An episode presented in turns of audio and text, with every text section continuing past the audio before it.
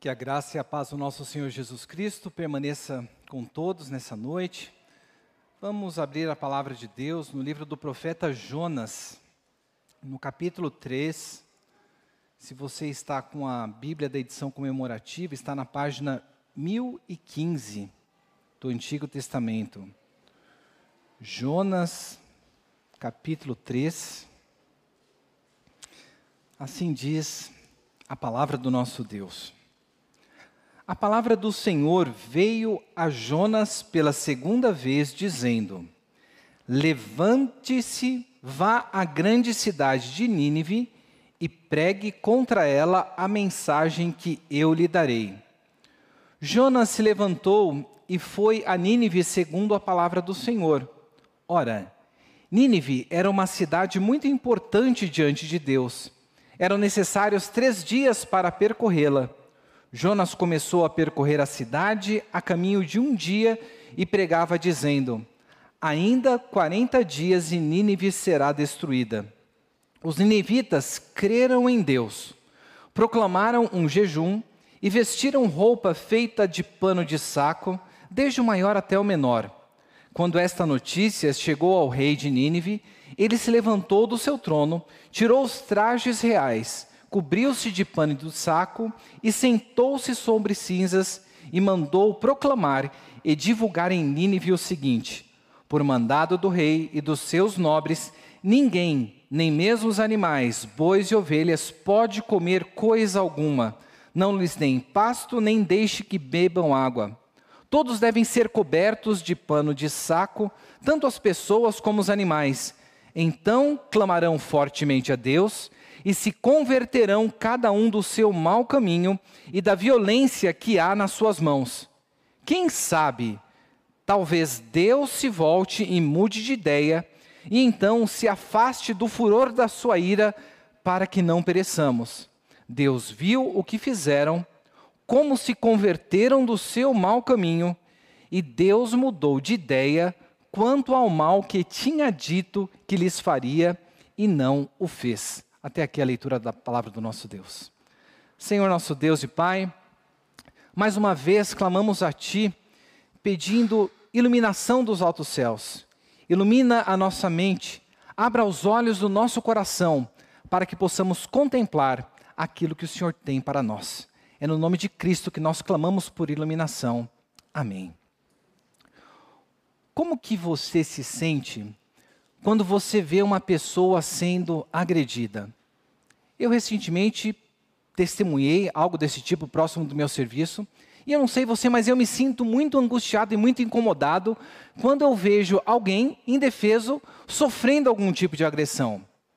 Agora imagine que essa pessoa fosse a sua filha, a sua esposa, o seu filho, o seu esposo, como que você se sentiria para com a figura do agressor? Eu tenho certeza que você se lembraria de muitas passagens bíblicas, onde nós vemos ali, por exemplo, nos Salmos imprecatórios, e como nós encontramos lá no Salmo 58, o salmista clamando para que Deus arrebentasse os dentes da boca do ímpio. Quantas vezes nós nos sentimos assim quando percebemos a igreja de Cristo sendo perseguida por povos ímpios e nós somos tomados por um sentimento de justiça e clamamos a Deus para que Ele haja com mão dura sobre a vida dessas pessoas? Mas o grande problema, quando nós focamos unicamente na justiça de Deus, e o nosso Deus é um Deus justo, nós corremos o risco de ignorar que o nosso Deus, ele tem um plano de formar para si povos de todas as regiões da terra, pessoas de todos os tipos. Quando nós perdemos isso de vista, nós perdemos de vista aquilo que Deus considera como sendo importante, e a palavra de Deus, ela vem aqui a trazer a nossa atenção para as coisas que o nosso Deus valoriza. E quando olhamos para o livro de Jonas, nós percebemos Jonas se relutando para cumprir o mandato que Deus deu a ele para ir até a cidade de Nínive e para pregar contra aquela cidade. Nós vemos que o profeta, em uma atitude de rebeldia, ele se volta contra a vontade de Deus e deixa de perceber as coisas que realmente importam, aquilo que Deus valoriza, e nós vemos que Deus dará uma chacoalhada em Jonas para mostrar aquilo que verdadeiramente importa. E quando nós olhamos para o livro de Jonas como um todo, nós vemos como Deus ele exerce a sua paciência e a sua misericórdia para alcançar pessoas pecadoras como eu e como você. E no trecho que nós lemos aqui no capítulo 3, nós veremos como que Deus age, como Deus faz para alcançar aqueles que são seus.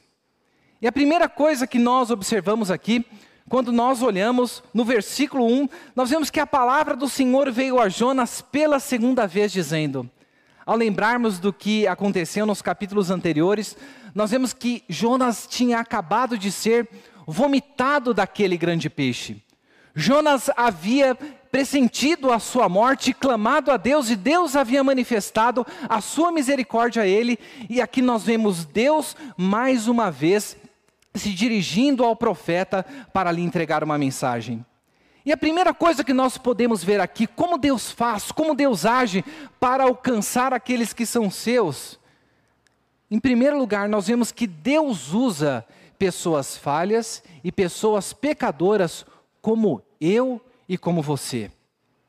Veja, Jonas havia acabado de ser disciplinado pelo Senhor. E ao invés de ser abandonado por Deus, o que, que nós vemos? O nosso Deus dirige a sua palavra a Jonas pela segunda vez. Pela segunda vez, Deus ele direciona a sua palavra para aquele profeta, quando muitas vezes nós, se estivéssemos no lugar de Deus, abandonaríamos Jonas e falaríamos: vou buscar alguma outra pessoa que vá fazer as coisas do jeito que eu penso. Mas o nosso Deus, ele tem um plano. O nosso Deus, ele tem um propósito, e no seu propósito, ele se utiliza de pessoas pecadoras como eu e como você. E aqui nós vemos que Deus, através da sua graça, ele dá um recomeço para esse profeta rebelde, para esse profeta que estava fugindo da presença do Senhor. Muitas vezes nós, quando fugimos da presença de Deus, quando nós nos esquecemos das coisas que realmente importam, ao invés de nós aproximarmos do nosso Deus, nós ficamos como que prostrados. Mas o nosso Deus, Ele é um Deus dos recomeços. O nosso Deus é aquele que se volta para nós quando nós damos as costas para Ele. E nisso ele nos dá a oportunidade e o privilégio de cumprir o mandato que ele tem dado para nós de pregar a sua palavra e o seu evangelho. E nós vemos aqui que Deus ele dirige duas ordens a Jonas. Ele fala: "Levante-se e vá para a grande cidade de Nínive e pregue contra ela a mensagem que eu lhe darei." Deus dá ordem para Jonas. Jonas nos capítulos anteriores, ele recusa a ordem de Deus, mas aqui Deus mais uma vez dá: Jonas, levante-se e vá e pregue a palavra que eu te darei. Meus irmãos, já pensou se Deus, para cumprir os seus planos, ele estivesse sujeito à nossa vontade, aos nossos desejos e aos nossos caprichos? Quantas vezes nós não, não testemunhamos cristãos na África Questão, cristãos na região do Oriente Médio tendo as suas vidas massacradas. E eu confesso para os irmãos que muitas vezes o meu desejo é para aquelas pessoas que realizaram isso, elas tivessem a melhor vida possível aqui na terra, para que elas ardessem em final no juízo do fogo do inferno. E quando nós pensamos assim, nós estamos agindo da mesma maneira como Jonas. Mas Deus ele vem aqui a nos mostrar na sua misericórdia que ele não dirige o seu plano baseado na minha e na sua vontade, mas ele na sua misericórdia nos usa, usa pessoas pecadoras e falhas para alcançar aqueles que são seus. Deus ele poderia realizar o milagre e ele mesmo ir lá e enviar os seus anjos. Mas Deus, ele é persistente no seu plano e continua aqui usando o seu servo. Eu não sei como você se encontra diante da presença do Senhor, mas a palavra de Deus nos diz que Deus ele tem um plano para alcançar os, eh, os que são seus e as pessoas que ele se utilizará somos eu e você. Deus ele nos tem levantado e tem nos dado uma ordem, e esse Deus que nos comissiona é o Deus que ele nos dá a sua palavra e nos dá uma segunda chance. Volte para as escrituras e veja que Deus nem sempre deu uma segunda chance para o seu servo. Você se lembra da história de Moisés? Moisés ali, com o povo no deserto, servo de Deus, trazendo aquele povo a libertação. Na segunda vez, quando Deus diz para que ele tocasse na rocha, nós vemos que ele desfere um golpe, e o grande problema dele é que ele fala que porventura nós, eu e Arão, daremos a vocês o que beber. E por conta de ter chamado a glória para si, não para Deus, Moisés foi privado de entrar na terra prometida, algo que ele tanto desejava. Deus ele nos dá oportunidades. O nosso Deus é um Deus dos recomeços. E nós precisamos atentar para a misericórdia de Deus e estar atento para o grande privilégio que Ele nos dá de sermos usados para irmos adiante e levarmos a palavra de Deus àquelas pessoas que nós muitas vezes achamos que deveríamos queimar no fogo do inferno. Deus ele tem recomeço para nós. Deus ele tem uma vida nova, mesmo quando nós voltamos as nossas costas para ele, ele nos chacoalha e nos desperta para valorizarmos as coisas que verdadeiramente importam. Porque, em primeiro lugar, como Deus alcança aqueles que são seus, Ele se utiliza de pessoas pecadoras como eu e como você para cumprir o seu grande plano. Mas, em segundo lugar, nós vemos aqui no versículo 3, a partir do versículo 13, no versículo 4, que este Deus que usa pessoas pecadoras, como eu e você, esse Deus é o Deus que também ele nos dá uma mensagem para ser comunicada. Veja, o versículo 3 nos diz: Jonas se levantou e foi a Nínive, segundo a palavra do Senhor. Jonas finalmente obedece o chamado que Deus colocou sobre a sua vida e nós vemos aqui que ele se levanta e vai até a Nínive. Mas você já parou para pensar por que, que Jonas estava tão relutante para ir para a cidade de Nínive? Porque o texto da palavra de Deus vem aqui dizer: ora, Nínive era uma cidade muito importante diante de Deus, eram necessários três dias para percorrê-la. O texto está dizendo que essa cidade era uma cidade importante para Deus, mas por que, que Jonas estava tão relutante? Depois, se você ler no capítulo 4, nós iremos que Jonas vai falar ali o motivo da sua relutância. Ele fala: Não foi por isso que eu disse lá na minha terra, Deus. Por isso me adiantei e fugi para Tarsis, porque sabias que tu és bondoso e compassivo, tardio em irar-se, grande misericórdia. Que coisa estranha. Jonas não queria pregar porque sabia que Deus podia exercer da sua misericórdia para com aquelas pessoas. Mas o porquê dessa dificuldade? Quando nós olhamos para a história de Nínive, se você voltar lá para o princípio, no Gênesis no capítulo 10, nós veremos que quem fundou a cidade de Nínive foi ninguém mais, ninguém menos do que o próprio Nimrod. Aquela pessoa que estava envolvida na construção da Torre de Babel, que era uma construção rebelde a Deus, porque eles queriam não ser espalhados por sobre a terra e tornar o seu nome grande. E nós vemos ali que Nimrod, depois de construir Babel, ele sai e vai para a Síria e ali ele constrói a cidade de Nínive. Quando nós olhamos para a história dos assírios e nós vemos como que o povo de Nínive agia, você depois vai lá no livro do profeta Naum, o profeta que vai profetizar contra a cidade de Nínive, e as palavras que ele dirigirá contra Nínive são uma cidade sanguinária, uma cidade cheia de mentiras e roubo, e uma cidade que não solta as suas presas. Os ninivitas eram pessoas que estavam constantemente envolvidas em guerra. E depois digita lá no Google e busque pelas atrocidades dos assírios e dos ninivitas. Você vai encontrar ainda hoje em imagens esculpidas em pedra, mostrando que uma das coisas que eles faziam com seus inimigos, eles mutilavam seus membros, eles empalavam os seus inimigos e até um retrato deles como que removendo a pele dos seus inimigos ainda vivos. Então tente imaginar nessas atrocidades. E Jonas, ao olhar para isso, ele se recusava a que Deus fosse misericordioso para com pessoas tão malignas quanto o povo de Nínive. Mas Deus vem aqui. E o Deus que alcança os seus usando pessoas falhas e pecadores, ele é um Deus que alcança os seus também, nos dando uma mensagem para ser comunicada. E quando nós olhamos apenas com os nossos olhos carnais, nós deixamos de perceber que o Deus a quem nós servimos, em Sua grande misericórdia, Ele tem pessoas para serem alcançadas, até mesmo em lugares onde a impiedade reina, como a cidade de Nínive. Porque nós vemos aqui que a palavra de Deus nos diz que Nínive era uma cidade muito importante diante da presença do Senhor. E Jonas ali sai para proclamar aquela mensagem. E nós vemos que Jonas começou a percorrer a cidade a caminho de um dia. E o sermão mais curto que nós encontramos aqui nas Escrituras, um sermão que no hebraico está formado por cinco palavras, onde ele saía proclamando, dizendo: Ainda 40 dias e Nínive será destruída.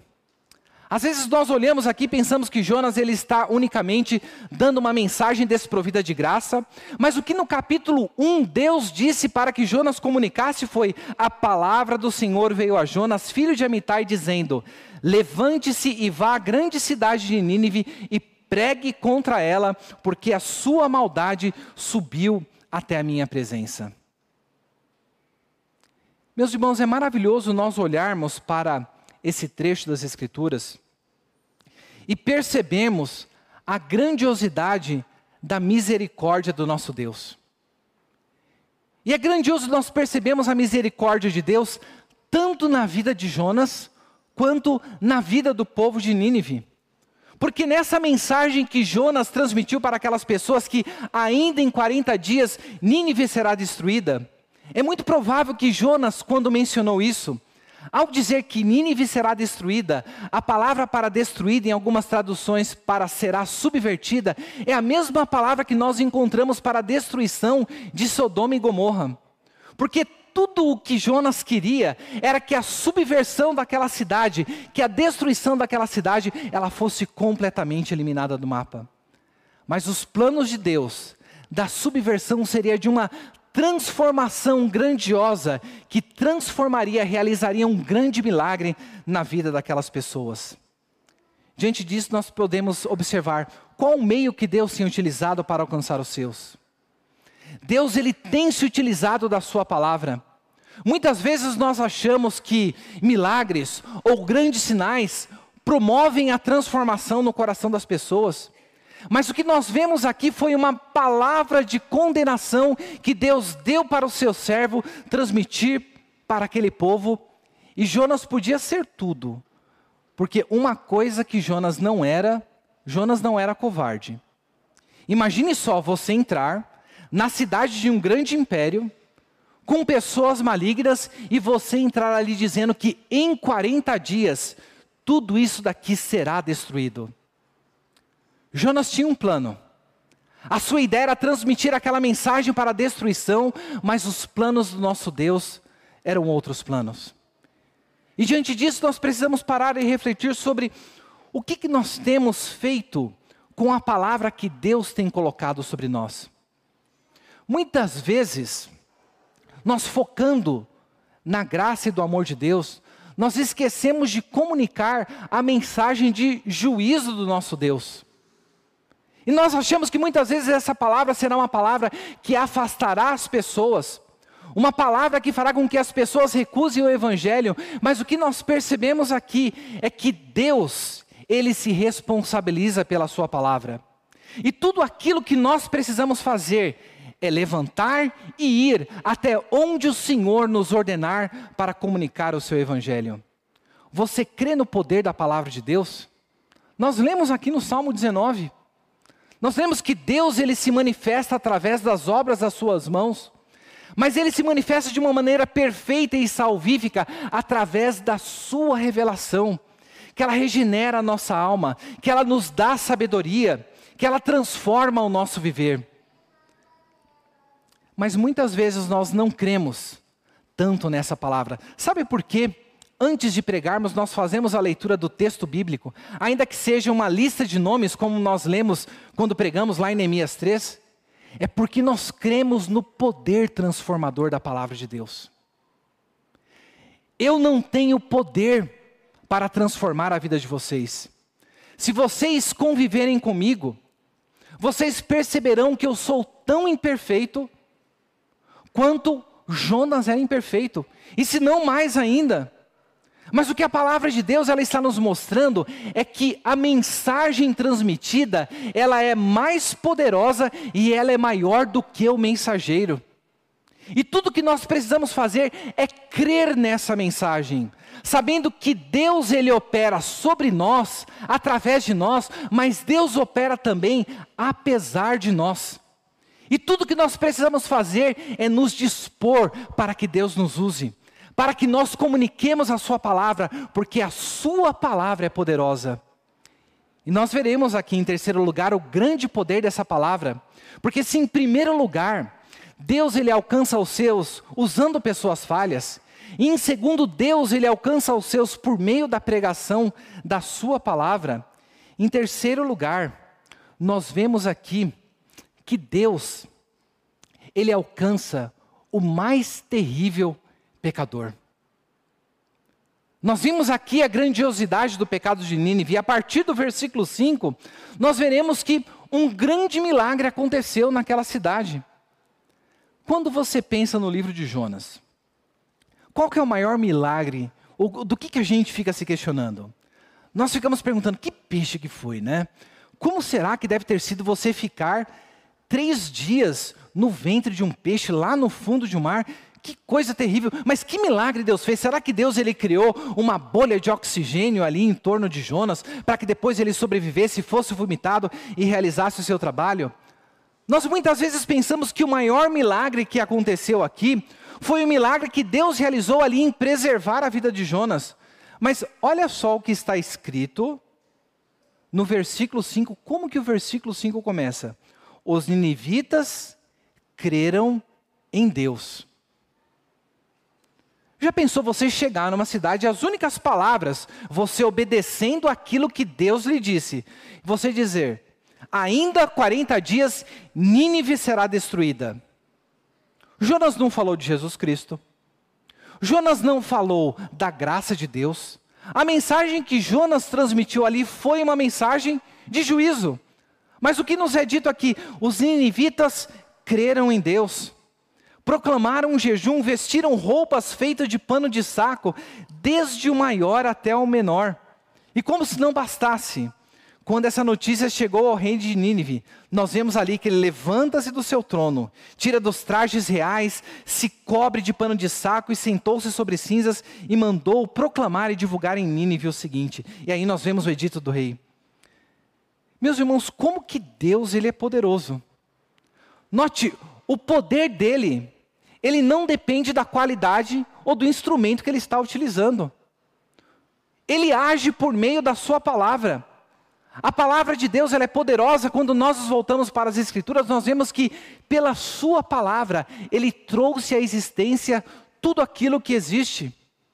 E nós vemos aqui que pela sua palavra, o maior milagre, que é de trazer um morto espiritual à vida, foi aqui realizado.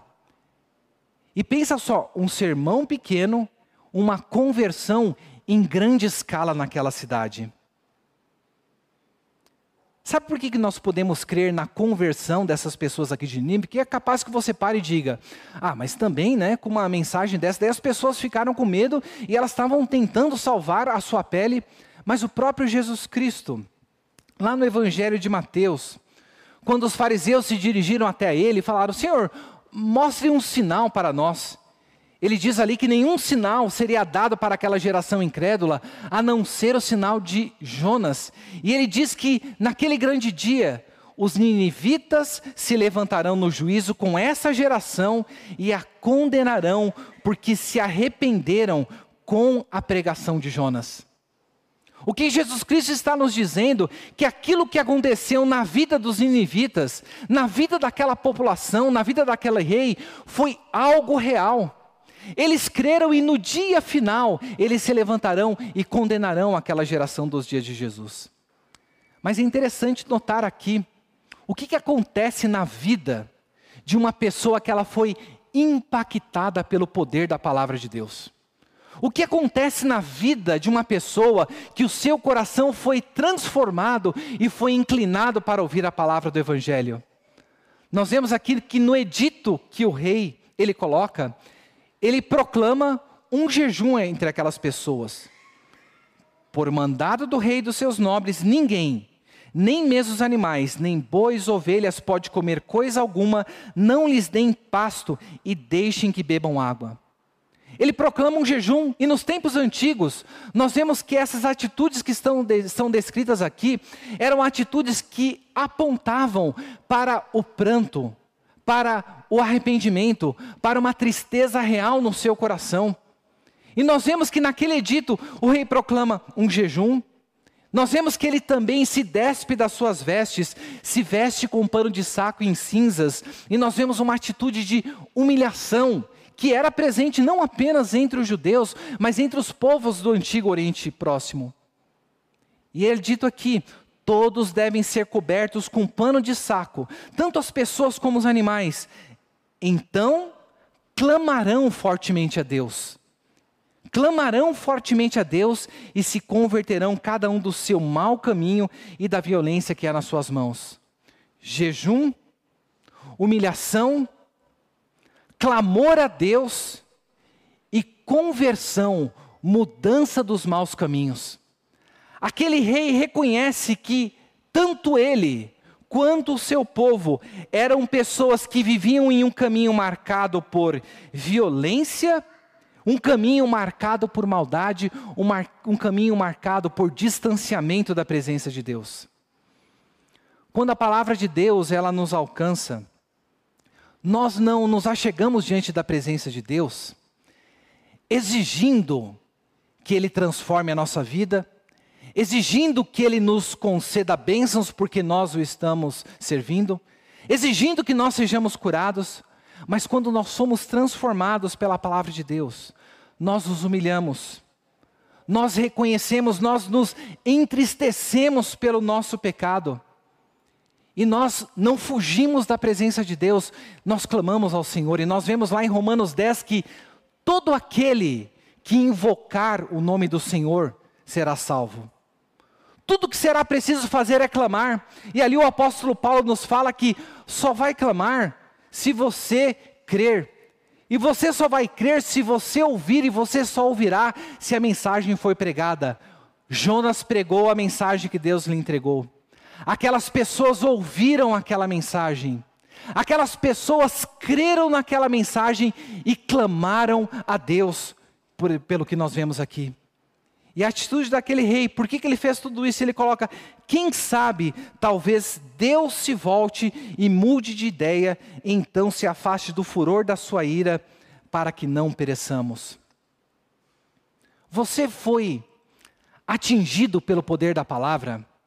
Você foi transformado pelo poder do evangelho?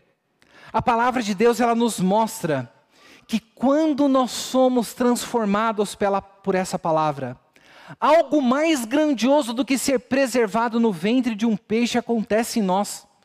Porque o sinal de Jonas, que Jesus Cristo desceu até o ventre da terra e ao terceiro dia ressuscitou, ele acontece em nós quando nós ressuscitamos juntamente com Cristo e um dia aguardamos sermos ressuscitarmos e termos um novo, cor, um novo corpo e vivemos um novo céu na nova terra. Assim como os inivitas, nós passamos a crer em Deus e a crermos no seu Filho. E assim como o povo dessa geração, nós nos humilhamos diante de Deus, nós clamamos ao Senhor e nós mudamos de vida.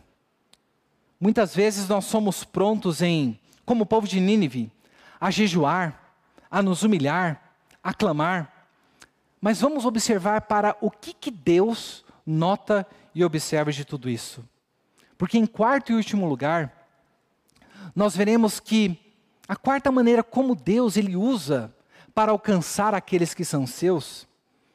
Em quarto lugar, Deus ele manifesta a sua misericórdia para os pecadores.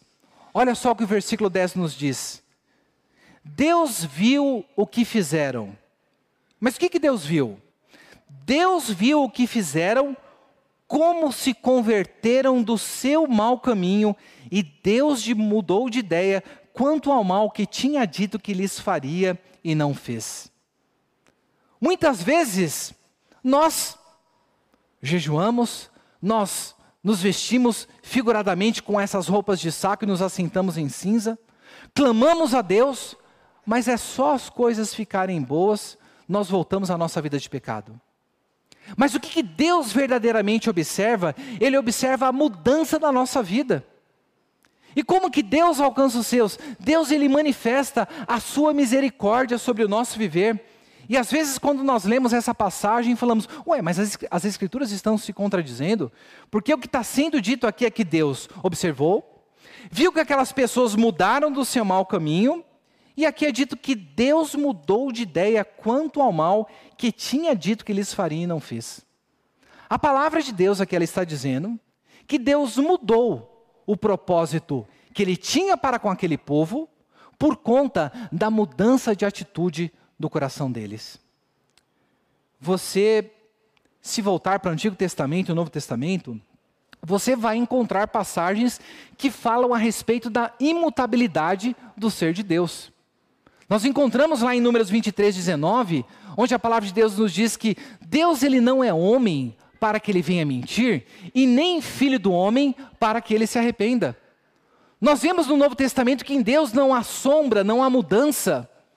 Mas o que está sendo colocado aqui são palavras que nós vemos lá no profeta Jeremias. A maneira como Deus estabeleceu que ele se relacionaria com aqueles que ele alcançaria. Porque lá em Jeremias 18, eu convido você para abrir a sua Bíblia. Lá em Jeremias 18, na edição comemorativa, está na página 859 do Antigo Testamento. Lá no versículo 9, Jeremias 18, versículo 9, nós lemos o seguinte: E no momento que eu falar a respeito de uma nação, ou de um erro, de um reino, perdão, deixa, é o versículo 7 antes.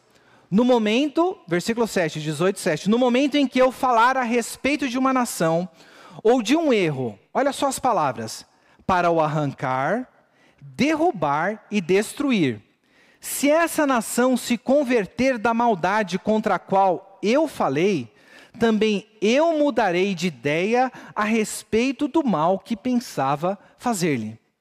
O que, que Deus ele está mostrando aqui? Ele está manifestando a sua misericórdia, dizendo: Eu coloco diante de você aquilo que você deve fazer, e se você escolher fazer a minha vontade, bênçãos estarão, nós vemos isso em Deuteronômio. Se você escolher fazer o contrário, o juízo virá. E aqui ele fala sobre as nações para quem ele pronunciava um juízo. E nós vemos aqui que pelo poder da palavra, o povo de Nínive, ele se arrependeu. Mas o que me chama a atenção também, nessa passagem de Jeremias 18, é que ali no versículo 9, ele também fala: E no momento em que eu falar a respeito de uma nação ou de um reino, para o, olha as palavras positivas, edificar e plantar, se ele fizer o que é mal aos meus olhos e não obedecer à minha voz, então eu mudarei de ideia quanto ao bem que havia prometido fazer. Da mesma maneira que Deus mudaria de ideia se o povo se arrependesse, ele mudaria de ideia se as pessoas não se arrependessem e o juízo viria sobre elas. Isso não te lembra algo lá no livro do Apocalipse? Eu pergunto para você: você já estudou e já ouviu pregações na Epístola de Paulo aos Efésios? Você já ouviu falar sobre a igreja de Éfeso, lá nas sete igrejas do Apocalipse? Onde é que está hoje a primeira igreja de Éfeso? Está lá na Turquia. Mas o que você vai encontrar? Se você encontrar, você vai encontrar ruínas. Nós vemos que Jesus Cristo dirige uma palavra a Éfeso, dizendo, fazendo elogios a, a, ela, mas conclamando ela para que ela voltasse ao primeiro amor. E se ela não voltasse ao primeiro amor, o seu candeeiro seria removido diante da presença do Senhor. É o que nós encontramos aqui em Jeremias 18 e vemos Deus dizendo aqui na Sua palavra para o povo de Nínive: da mesma maneira como Ele mudou o seu propósito de exercer o juízo sobre aquele povo por conta do arrependimento dele, Ele também muda das Suas bênçãos se nós recusarmos a viver da maneira como Ele estabelece para nós. O nosso Deus é um Deus que Ele tem um plano. Esse plano é de formar uma grande nação, um povo para si. E para formar esse povo, nós vimos aqui na palavra de Deus é que ele, em primeiro lugar, usa pessoas pecadoras, como eu e como você. Em segundo lugar, ele nos dá uma palavra, e essa palavra é uma palavra poderosa, que transforma a vida do pior pecador. Nós vimos em terceiro lugar que este Deus que alcança os seus, ele alcança o mais terrível pecador.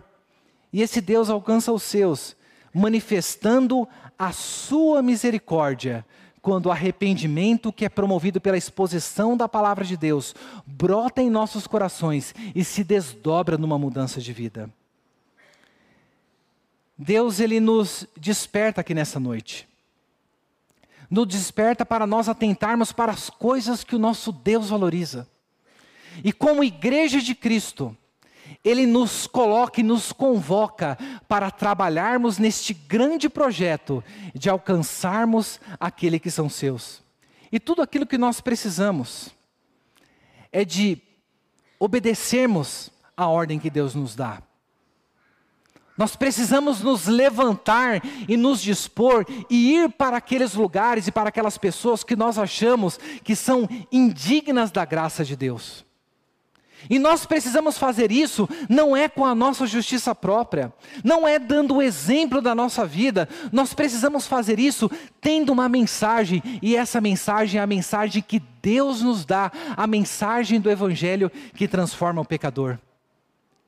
E não tem coisa melhor do que você sair para um trabalho, sabendo que os resultados dele não serão baseados na sua grandiosidade ou no quão bom você é mas resultará da misericórdia e do amor de Deus, que por meio da sua palavra transforma pecadores. Que Deus ele nos abençoe e que Deus ele nos desperte para irmos ao mundo e participarmos desta grande obra e deste grande plano que Deus tem de formar para si povo de toda raça, tribo, língua e nação.